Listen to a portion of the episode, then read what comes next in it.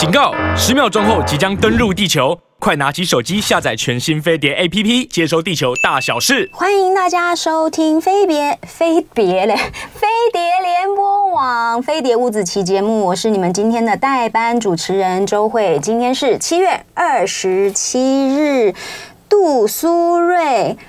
快要登陆台湾喽！目前中央气象局表示，中台杜苏芮中心目前在鹅銮鼻西南西海面，然后正在往北北西的方向移动，其暴风圈已经笼罩在台湾的嘉义以南、东南部的陆地以及澎湖地区，然后对苗栗以南、呃南投、花莲、台东、恒春半岛。澎湖、金门造成了威胁，然后各地的风雨会持续的增强，然后这个陆上跟海上的台风警报都会持续发布哦。气象局说，杜苏芮今天晚间会通过台湾海峡的南部，明天清晨由中国福建登陆，今天晚上到明天清晨影响台湾最为剧烈。高雄，高雄的朋友。越晚风雨越强，要小心哈。然后金门明天还是停班停课的状态，希望大家各地都好。我昨天晚上睡觉的时候，确实就有听到一些咻咻咻的风雨声，觉得哎呦，睡的半夜会起来，损损哎，看看家里面那个呃。玻璃呀、各方面窗户啊，有没有关好啊？对，担心一下家里这样子。所以大家各地的朋友，尤其是中南部啦，然后华东地区的朋友，你们还好吗？今天晚上风雨会更强哦，所以大家要小心，好不好？防台。然后我们的节目呢，同时也在飞碟联播网的 YT 上面直播，所以记得要开启这个小铃铛，按赞分享。然后现在慧儿姐正在直播当中，赶赶快大家也把它分享出去。节目的最后的最后，一如既往的，我会唱个歌给大家听，这样子。今天有设定多少人吗？赶快拿两百人呢、啊！我实在不敢再乱乱那个啊！大家赶快进来听哦！啊，如果今天你是放台风假的朋友，今晚一年播待机嘛，就进来跟我互动一下。然后我们今天会聊一个大家听起来应该是觉得轻松啦，但我觉得我压力好大的一个话题。哦，嗯，对，所以赶快进来哦。那我们今天要聊什么？我们要聊。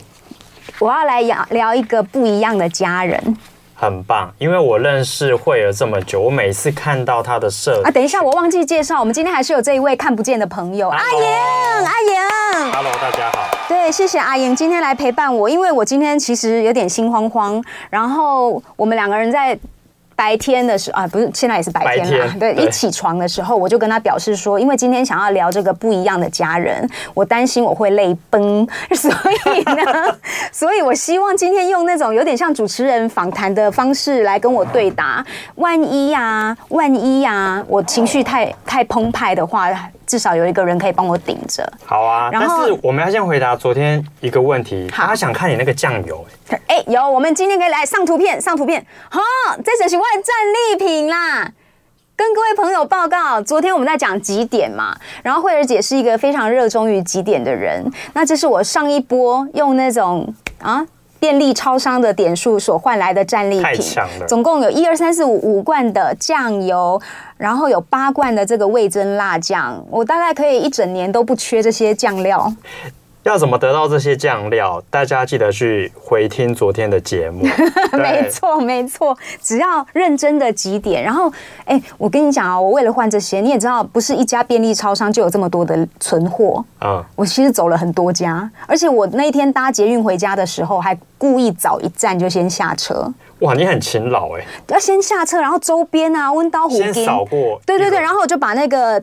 地图打开有没有？然后就看这周边到底哪哪些地方有便利超商，我就按图索骥的每一家都去看一看啊，能够换到一罐就换一罐，换两罐就换两罐，最后就得到了这个结果，这样子。太强了。对，所以大家哎，不要小看这些。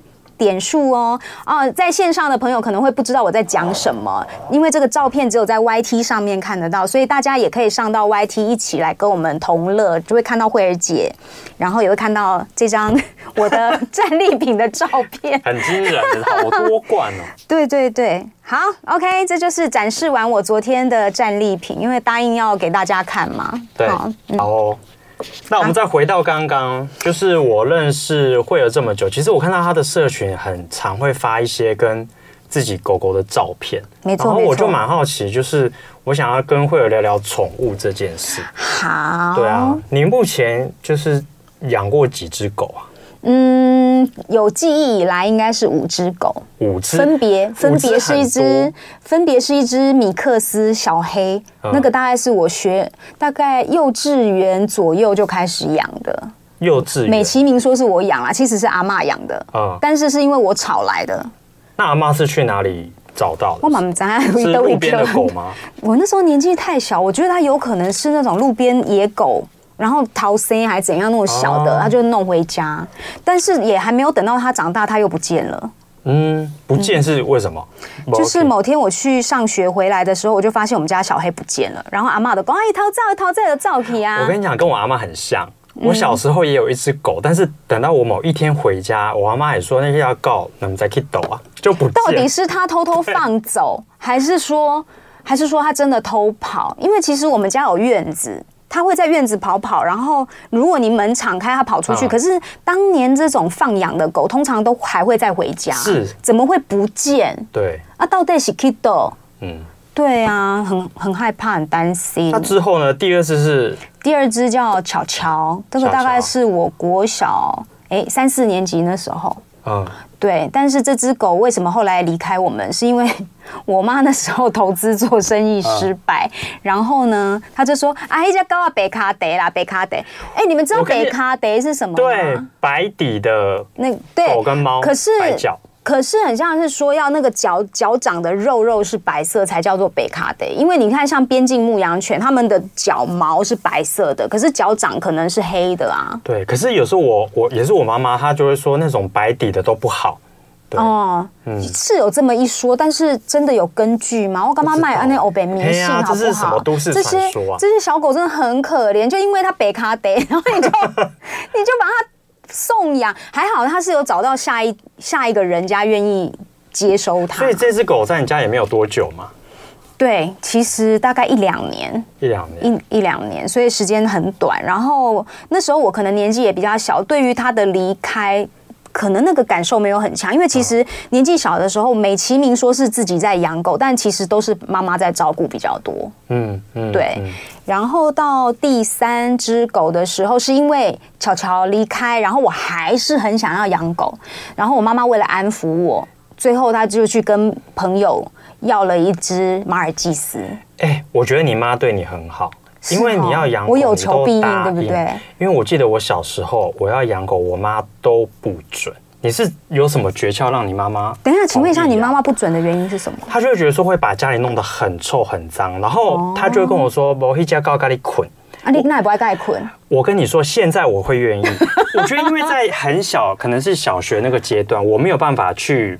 handle 说，我到底要怎么照顾这只狗？我觉得需要我的爸妈。万一它真的大便在你的床上或什么，你会很害怕。对，我不知道怎么办，所以我就会被问倒了。但是现在我我不会怕，因为你有解决方案。对啊，他就跟我睡啊，但我妈还是就不理我，她就飘走，她还是阻止我们家养狗，所以我都去玩别人。我就是可能从很小就开始接触到狗，然后即便我曾经有被咬过。我还是很爱狗。如果诶，大家其实是看不到，幸好那是很小的时候，修复能力、胶原蛋白它这些尊。你什么时候被咬的？我大概幼稚园啊，有一次我舅舅舅妈家的狗在啃鸡腿，然后我我自认为跟它离得够远，我就蹲在地板上看它在吃鸡腿，结果它以为我要抢它的鸡腿，它就冲过来，然后从我的脸颊上咬下去，而且是离眼睛很近哦。哇，是非常的紧，这这其实看不到哎、欸，现在真的修复的很好哎、欸，好，对，可能胶原蛋白我刚才那崩溃，然后因为那时候比较小嘛，现在那你那你被咬到就是都流血，那家人不是很紧张吗？很紧张，可是我照样还是很喜欢狗，我不知道我到底这辈子，所以你没有被这件事情吓到？我没有，所以我真的这辈子是来报恩的吗？我不知道养，就是一路。都会这样养，然后我我相信，我现在还在养，我未来也还是会继续养，而且我觉得如果、嗯、呃我的环境跟空间或时间允许，因为现在太忙了，嗯，时间如果允许，我可能会多养几只，我觉得，嗯嗯，哇，那那只巧巧被送走之后，你又迎来了第三只，第三只马尔济斯，那这只是你自己养的还是？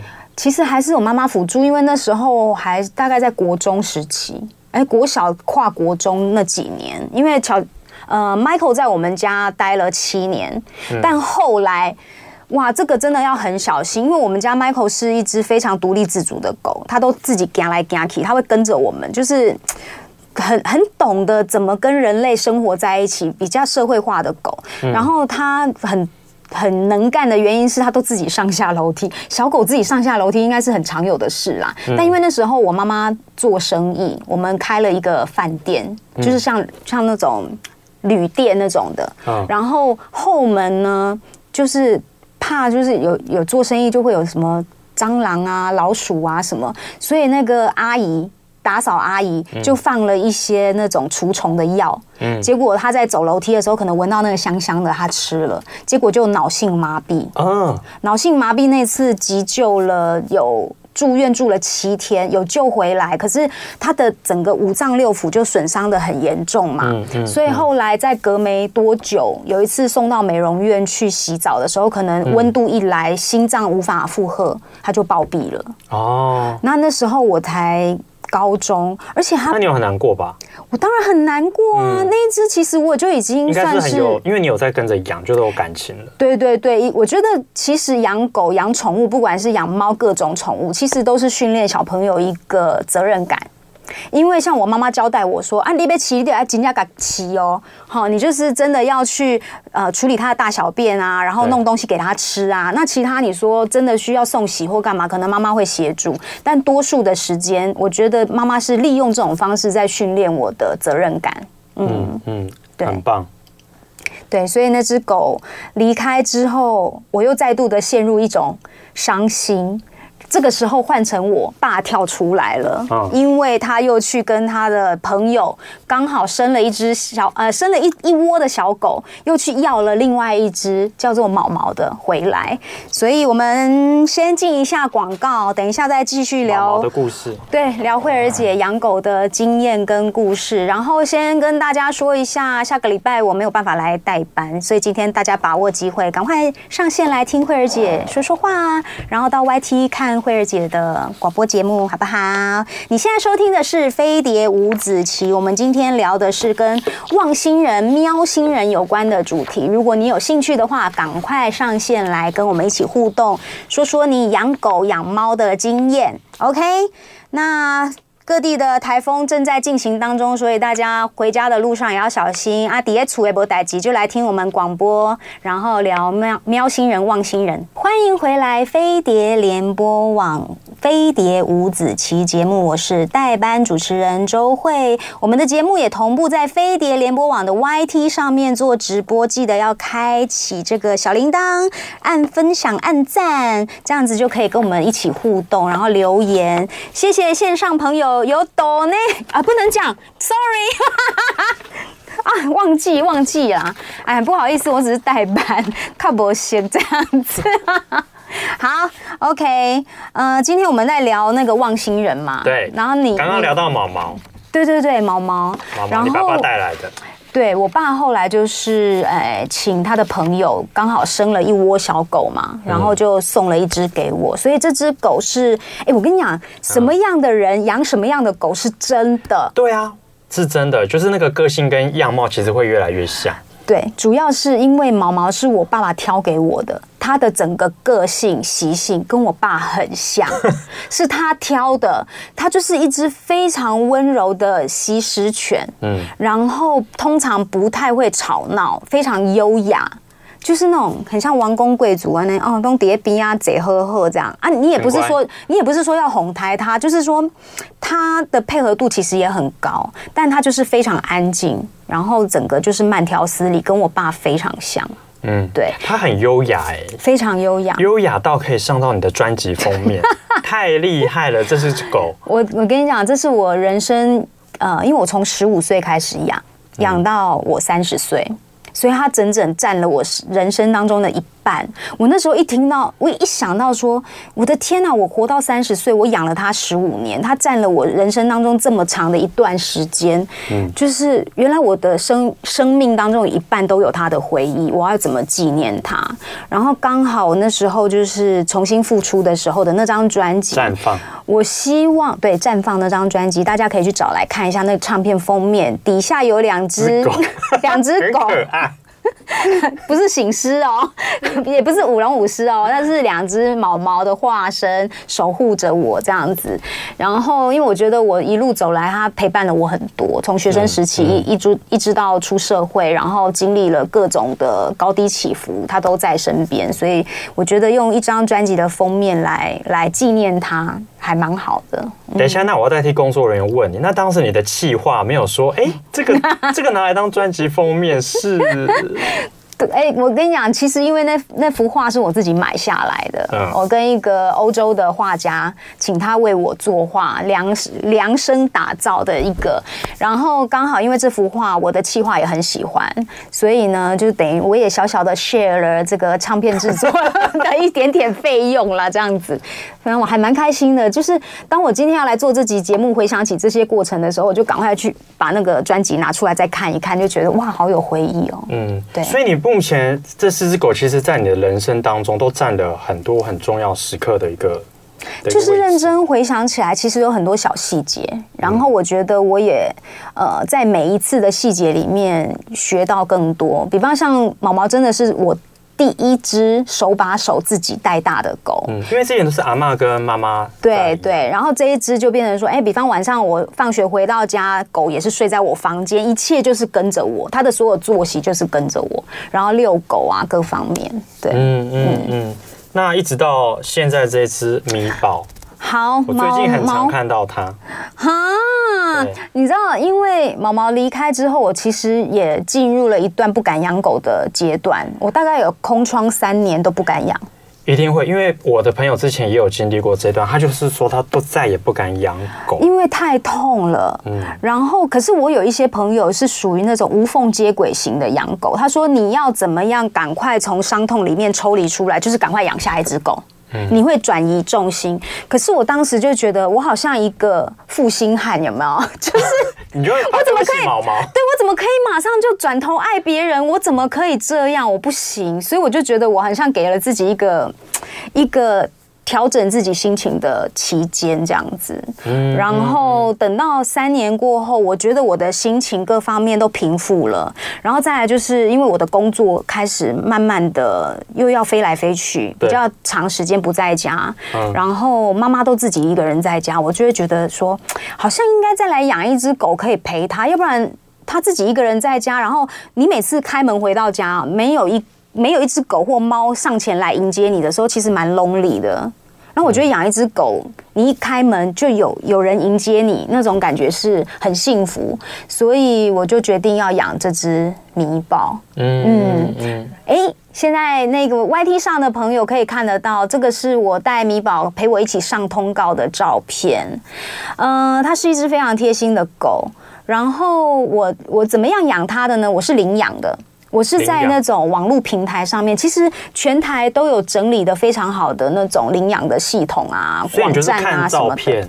对对对对对。然后我当时因为毛毛的关系，我有在考虑说，我是不是应该养一些流浪狗，就是真的老狗，或者是那种狗场已经被淘汰的老狗，因为我觉得这些狗被领养的几率比较低。嗯。然后我不确定它能够活多久。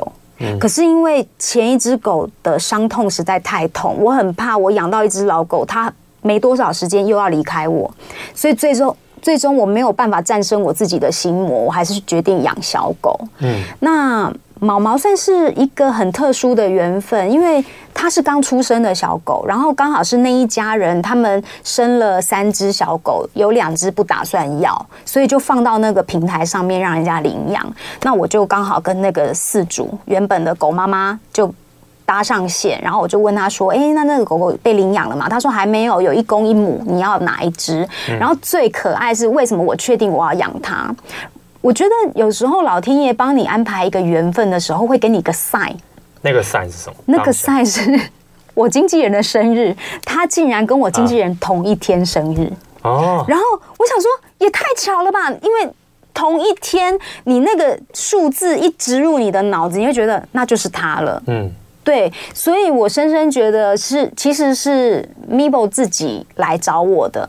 我只是刚好在这一个网站上面看到它，因为这么多狗，出生的小狗也有，不同品种的小狗也有，只是刚好就它刚出生，然后我一问，它竟然就有一个。天使的数字让我选中了它，然后我那时候正在忙嘛，跑宣传期什么的，我就跟那个饲主，而且那个狗狗是在桃园，我永远记得我开着车到桃园去接它。嗯，然后我同学还想说，哎、欸，你起周会呢？你要你要亲自去领养它吗？这样子人家认出你会不会不好意思？我说那那怎么办呢？他就说，那我陪你去，就我下车去帮你领这个狗啊什么的。所以是你朋友帮你。对，他陪着我一起去，但我最终还是有让他知道，因为呃，那个原始的狗妈妈有希望说，呃，我们可以不定时的可以拍一些照片给他看，他看因为他希望被你领养的狗过得好。好，那他后来发现是我之后，他就很放心。对，我相信他变明星狗。对，就是你就会看到他跟我的生活，其实他真的过得还不错，真的是把他当小王子在照顾这样子。你会带着他一起去工作吗？我刚刚看到有几张照片，是不是都？对对对，这个就是这个就是拍一些呃跟杂志访问啊，然后跟宠物有关的系列的报道。然后我就带他去，然后对我前一阵子帮他做了宠物沟通。我现在手上啊，哎，YT 上的朋友才看得到这张照片，就是我在训练他，他会这样子，好像跪坐起来这样子。然后我手上就拿了一个小馒头，他跟宠物沟通师说他最喜欢吃这个东西，嗯，所以我昨天又买了一包给他。那你为什么会做宠物沟通师这个？啊，你会不会进展太快？我等下再回答这个。太快了吗？我下一段再讲这个啦。好啊，我先讲他的其他过程啦。好，好，你还设计了什么问题要来？对呀，你跟他印象中最深刻，你们有做过什么事啊？你们一起去旅行吗？哎、欸，嗯、呃，哦，我觉得他他也是很可怜。为什么？因为他从很小来到我们家的时候，每次出门都是为了要去搭飞机，因为那时候我爸妈住台东。然后我只要大概平均一个月到两个月之间，我一定会去台东看我父母亲一趟这样子。嗯嗯、那我不可能把狗丢在台北啊，那时候他还比较小，所以他大概从三四个月就开始搭飞机，跟你一起搭飞机。对，可是他是搭货舱哦，很吵。然后他每次都皮皮剉皮然后每次我从那个行李转盘，他。那个笼子出来的时候，你知道那个整个笼子是摇晃到不行，因为他实在很害怕。嗯，所以我每次回想起来，他他出门的经验从小就有点不太好。哦，对，我觉得这个是我觉得有点对不起他的部分。嗯，嗯，但是也因为这样，我们有很多共同的回忆啦。像到到台东，我本来想说这样居家的狗，它会。它会真的很认真的跟着主人吗？还是说一冲出马路不用绳子牵，它就乱冲？有吗？有些狗是对，它是哪一种？小狗通常比较会乱冲吗？对，没有，它真的很害怕，它可能太少出。哎，我朋友小只的狗，它们都横冲直撞，然后都很会叫。没有，我那一次带那个 Meebo 走在那个台东市有个铁道散步，大家台东的朋友你们应该知道那个铁道，我常常在那边散步，然后我就没有牵绳嘛，它就会自己跑跑跑，然后。往前跑几步之后，他会回头看我有没有跟上来，他很怕自己走丢，但是他就会在我身边绕绕绕，然后往前跑跑跑，然后就等我。对，也不敢跑太远，不敢不敢。他就是嗯，家教蛮好的，就是姐姐调教的不错这样子。对，嗯，嗯，这就是 Meebo 小时候，小时候的事。对对对，然后还有什么？那你你平常在养狗，你就是除了就是带它去旅行？然后工作上，工作上，对，嗯，那还有没有什么比较深刻？你跟他之间的一些 小故事，有没有类似像是你跟他心有灵犀的那种事件呢？像我，因为常常要出远门，然后我就要收行李，对，他很讨厌我的旅行箱，他会怎么说？我在收行李，只要把东西放进去，他就会想尽办法想要把它拨出来，或者是他自己会坐在旅行箱里面。那我在猜他的用意就是想要问说，我可不可以一起去？之类的。然后他超讨厌我的旅行箱，所以每次只要我收东西，他就会吠到我觉得我的一直叫，一直叫，而且它频率很高。然后那个叫声是，我觉得我耳膜快破了，就是真的很大声。因为你收行李是蹲在地上嘛，啊，他又在你旁边吠啊，所以那个真的是我觉得。那你行李箱平常有收好吗？不然你被他看到，他会一直就是叫个不停。还是只要你有拿出来的这个动作？主要是你摊在地上，在放东西进去的过程，他知道你放东西进去。应该明天就有什么事情要发生，所以呢，他每次只要我收行李，我都一定要把房间门关好，不让他进来，因为他看到就完了。啊，所以你就要先收好，对对对对对，然后隔天赶快就是推出门。可是你知道，从我房间把行李箱推出来的瞬间，他就是会一路叫叫叫叫到大门口，嗯，直到我消失为止。那你会很就是会很想他吧？每一趟会很想他啊！我觉得现在有这个手机，手机有那个。可以看影像的，我会跟他视讯，他也看得到吗？我不确定哎、欸，哎，你你家中的那个画面是有可以投影出你的脸吗？啊？有，因为我家里面有装监视系统，投不会投影出我的脸啦。但是有时候在跟我妈用视讯电话讲电话的时候，哦、我妈就会给她看，哎、欸，姐姐在跟你讲话。但说真的，我不确定她到底有没有看到荧幕里头的我。那你有时候会看到她一脸狐疑，嗯嗯嗯，那可能听声音呢？已经透过了话筒再出来，我不确定他是不是觉得那是姐姐的声音哎。嗯，对。但以前他小时候，只要我要回家，通常我从桃园机场一落地，我就会打电话跟我妈讲说：“哎，我下飞机喽，等一下在四十分钟就到家喽。”我们家狗就会开始到门口去等，因为我妈会跟他讲说：“姐姐要回来了。”他就会在门口。听得到这个“姐姐要回来”的这一句，他知道 key word 是什么，然后他就会真的坐在门口等，然后大概十分钟他就没耐心，他就会回头就去。扒我妈的腿说没有啊，没有啊，一点不爱等来，你那还得等来呀？这样，然后我妈就说快了，快了，你再去等等看。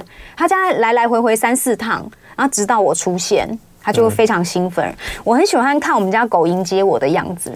我跟你讲，是超可爱的。对，我会觉得我是。跟我朋友去他家，他也是就会迎接他，然后跳跳跳跳跳，很像国际巨星，有没有？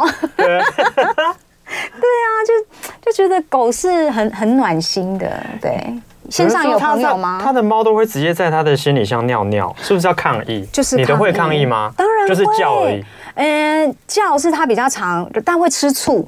怎么样吃醋？我有朋友的狗来我们家做客，因为他出差出远门不在家，然后就来我们家住个一两个礼拜。嗯，然后呢，两只狗会争宠哦。会打架吗？我告诉你，很奇妙的是，我朋友的狗会欺负我家的狗。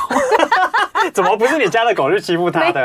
他霸占我，然后我们家狗就被他赶走，然后就会远远的，然后我们家狗不敢靠过来，可能他我朋友那只狗是恰杂某吧，它就是会呼我们家狗，你知道吗？所以我们家狗都会站得远远的，然后就是有一种吃醋的感觉。然后确实就是有别的狗在家里面，它比较会乱大小便。嗯，对，就是用这种方式，然后看着你，就是明目张胆的看着你尿尿给你看，或便便给你看，就是要让你知道说我很不高兴。嗯嗯，对，这是狗很很常用的一个伎俩。对，狗很容易吃醋哎。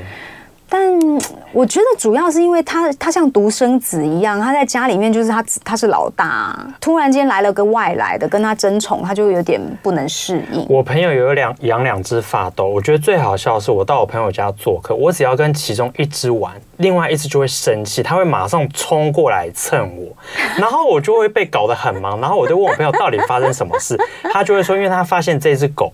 就是一直很亲近我，他在吃醋，所以他也要想办法吸引我的注意。反而是他会去，就是争宠外人，就是主人他都不管。真的，这件事情我朋友也一直笑，有交际花的感觉。对他说只要每一次有客人来，他家的狗都不会理他，他都会去玩 客人，然后两两只狗都会互相就是较劲，哦，很有趣，发斗。对，我是因为都养一只一只，然后我为什么都只养一只？是因为。我也舍不得我的狗吃醋，嗯，我总是觉得人总是会分心，会偏心。那我如果养两只狗，其中有一只没有办法得到完整的爱的时候，我就会觉得啊，那怎么办？那说到狗，你你当时你前面养那么多只狗，你有想过要养猫吗？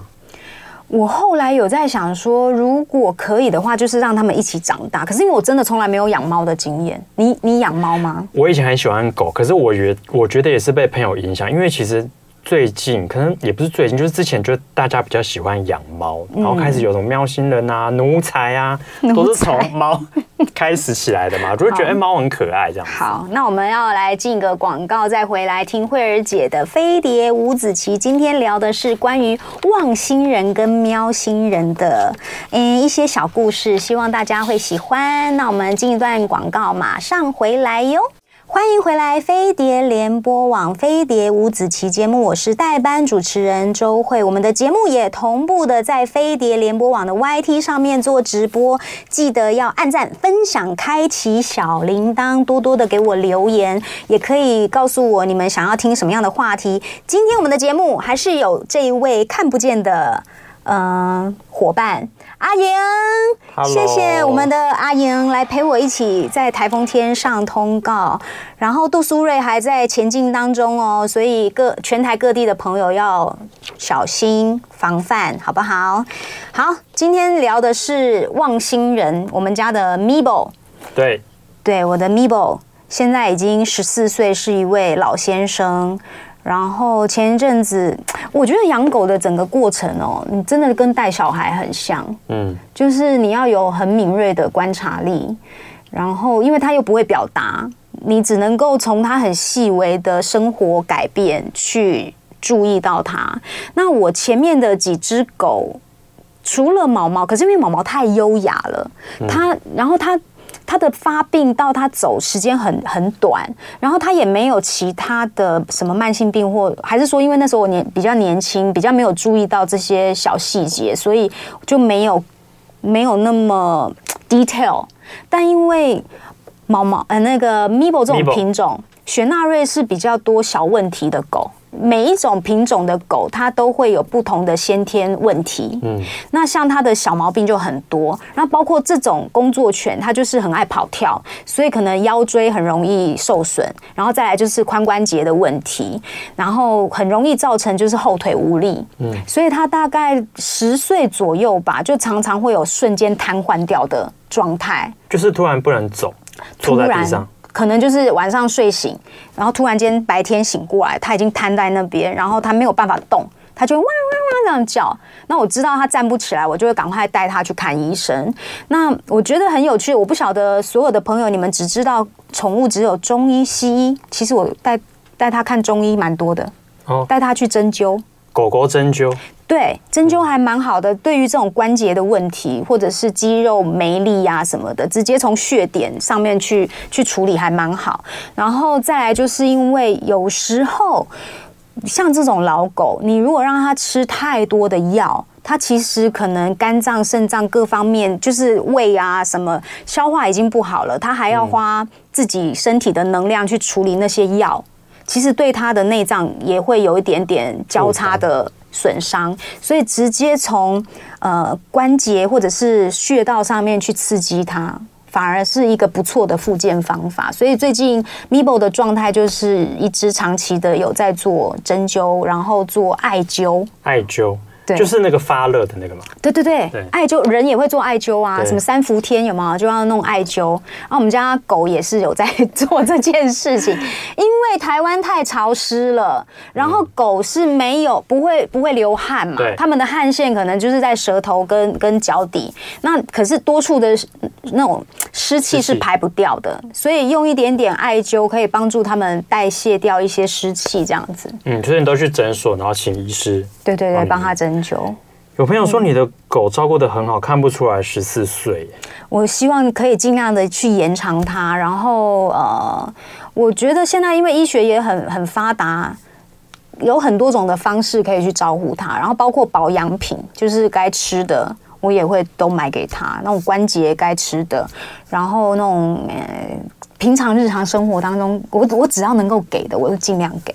嗯，所以那一次你刚刚说他就是脚他无力，那个是大概是几年前？那你当下心情应该是非常紧张，他是非常紧张。从那个时候你就开始注意这件事情。对，其实因为他来的时候我就有发现，就是他他我当时是两个月就领领养他嘛，然后呢，他来大概不到一岁的时候，我就发现他常常偶尔天气不好或者是怎么样太猛烈的跑步的时候会。腿会丢一下，丢一下，然后后来带去 看医生才知道说，哦，他先天其实他的髋关节的发育就有一点点不健全。所以那就等于是说他先天的毛病，嗯，但是随着时间慢慢慢慢长大，像现在老了，这些问题就会更浮出来。然后像腰椎上面的骨刺就比较严重，对，那最近就会一直在用方法去延缓它。哎，你敢怎样？狗也有那个关节的玻尿酸可以打，我们家狗已经打到玻尿酸了。怎么还有玻尿酸可以打？有有有，这可能就是慧儿姐给他训练这种不恰当的姿势。那现在 YT 直播的朋友们，你们会看到这张照片。其实说真的。当年慧儿姐不懂事，才会让她做这样的动作。这个动作其实对狗狗的腰椎也是不太好的。所以自从她年纪比较大，因为通常小型犬算七岁过后就已经进入中老年，嗯，然后你就尽量让它少一点那种太活跃的动作。然后像我以前毛毛自己跳上跳下，但是到 Mibo 的时候，我就不让在不让它再跳沙发、自己上下楼梯什么，我得抱就抱抱着它，对。这个为什么大家走在路上，狗都不是用牵的嘛，都上轮椅。上轮椅，对，都不要，都不会给。不是因为有时候真的，第一，马路上车很多，你不知道它会不会乱冲。那你牵绳，你也不知道它往哪边走的时候，它很难控制。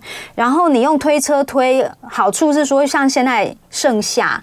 有没有？就是天气很热的时候，其实我们都有穿鞋子，我们不知道柏油路有多烫啊，啊。的确是我朋友养狗也说那个地非常的烫，所以他都是要。所以他踩在地板上，其实是真的那个柏油路。你看太阳晒下来，我们体感可能都三四十度，更何况它是直接踩在地上，可能五六十度都有哦。嗯嗯嗯、他根根本就是踩在那种喝热水的状态，所以其实让他坐车子也是不想让它损伤太多啦。对啊，对啊，嗯。然后最近听你说你去找了那个宠物沟通室哦，为什么？对，我觉得我养它那么久，十四岁，我从来都不知道它有没有什么心里话想要跟姐姐讲。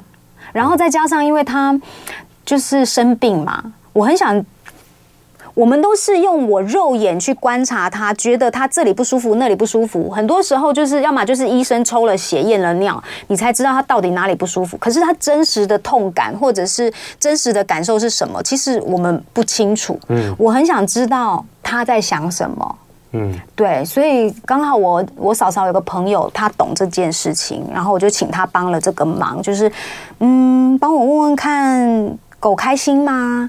然后我不在家的时候，它在想什么？还是说它喜欢吃什么？喜欢玩什么？就是在他呃狗生的最后这个阶段，因为他前一段时间胰脏炎很严重的时候，我也因为他就放弃了去不丹玩。嗯，对我妈妈就觉得说，好，你来撩一下你这一集，你那旅费都没当腿等啊，然后就因为一只狗生病。但是说真的，我觉得我对他的狗生哈有有责任。我两个月把他带回来，然后他现在十四岁，如果真的是到生命的最后。我觉得我我应该要尽一个一个饲养人，就是他的他的姐姐他的家人的一个一个义务，去照顾他，不管他好了还是继续病下去，我不知道。但是至少我如果当天上了飞机，我觉得我会玩的不踏实。因为我要去十几天呢，对，太久了，而且那个当下你的狗狗就是状况不是很好，是病危，是病危。因为那时候医生有特别跟我说，这四天是关键，是关键期。如果这四天能够救得回来的话，它就会慢慢康复。所以前面的三天万一不行，我我觉得至少是在我的眼前，我可以送它离开。嗯，对。那幸好它回来了，它非常争气，对，很赞，对。所以你现在就是找这个口宠物沟通师，想知道就是 Mibo 是在怎么想你的？对，结果那这个过程是什么？你你你带狗狗去找他，还是不用不用？他看照片，你知道什么叫照片就好？灵魂之窗，他就是要对到眼睛，他可能从那张照片，他的瞳孔，他就可以看到他内心深处。所以给他一张 Mibo 的独照，他就看。对对对，还是我要合照，他可以看到。看到哎，慧儿姐，其实你是这样想，哎，有没有人读心术啊？嗯，不知道，宠物沟通师也可以读人的部分吗？但是他当下就是看着照片跟你说吗？他会整理成一篇文章，因为我问了几个简单的小问题，因为我也不敢问太深入，因为我觉得我一定会情绪 hold 不住，所以我就从那种很简单的，嗯，先问，嗯，比方说他喜欢吃什么。然后就刚刚你们有看到 YT 上的朋友有看到，就是我在训练他的时候，我手上有拿了一个白白的小东西，所以他就跟沟通师说，他喜欢吃圆圆白白脆脆的。他因为他不知道他叫小馒头嘛，他就用他的形容词。然后就是沟通师形容给你说他喜欢吃这个。对，然后我就开始去回想我的回忆跟过程里头，我到底有什么东西是圆圆白白又脆脆的？哦，原来就是。给他小馒头，然后呢，沟通师就说：“可是这个不是肉肉哎、欸，嗯，它有比肉肉好吃吗？嗯，然后我们家狗就说也没有，然后沟通师有点傻眼，为什么没有？然后你说你最喜欢它，原因是因为只要吃这个小馒头的时候，我会跟他玩比较久，因为我在训练它，他也想要跟你玩。”对，因为你看，你一般吃饭或什么，你就是放着它就自己独立完成，它就吃嘛。对。但是只有在吃这个小馒头的时候，是可以跟你互动，跟你玩。对，然后我会丢给它接、抛接或什么，它就玩的很开心。那像雪纳瑞这种狗是工作犬，所以它是很需要大量的活动量。嗯。所以每次就是我在喂它小馒头的过程，等于是让它放电的一个过程。嗯。对对对，像他喜欢吃的东西，然后他喜欢玩的玩具是什么？我发现他喜欢的东西都不是因为本身很好玩，或者是说他特别的吸引他或什么，嗯，就是因为我跟他互动。所以所有有养狗养猫的朋友，你们要记得，你们的猫星人跟旺星人都非常非常的爱你们。这就是我们今天的节目啦。哎呦，等一下，线上到底有多少人啊？啊！不管线上了是不是？我要唱给 Mibo。好啊，你要唱什么？一路上有你，苦一点也愿意，就算是分离。哎，我忘了歌词。讲得太开心，好啦，我要跟大家讲，下个礼拜慧儿姐没有办法来代班，因为我有其他的工作。但是非常谢谢大家支持我来飞碟五子棋跟大家聊一聊我的生活。如果你们还希望看到慧儿姐的话，赶快留言给我们，然后赶快敲碗跟飞碟留言，好不好？